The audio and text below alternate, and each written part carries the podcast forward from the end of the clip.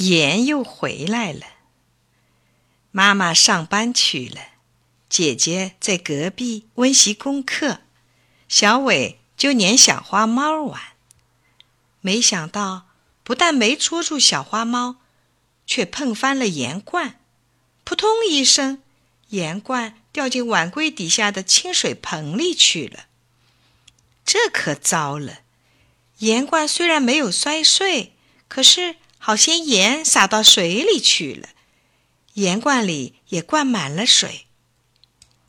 小伟见了直发愣，因为洒进水盆里的盐渐渐不见了，盐罐里的盐也渐渐的不见了。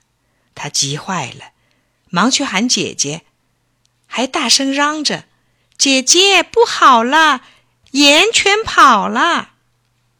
姐姐忙说：“没关系。”姐姐让盐再回来，小伟不信。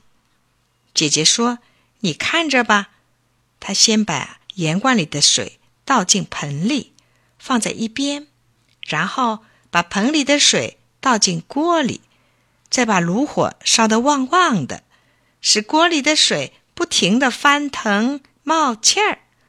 锅里的水越来越少，后来锅里的水全干了，锅底。白花花的一片。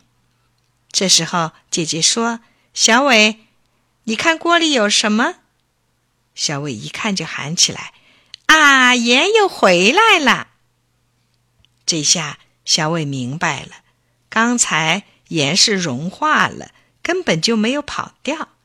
现在把盐水烧干，水变成蒸汽跑光了，就只剩下盐了。姐姐告诉小伟。一百斤海水里就有两三斤盐呢，海水晒干就得到盐了。姐姐还告诉他，不光是海水，有的井水、湖水里也有盐，还有的盐就像石头、沙子那样埋在地底下呢。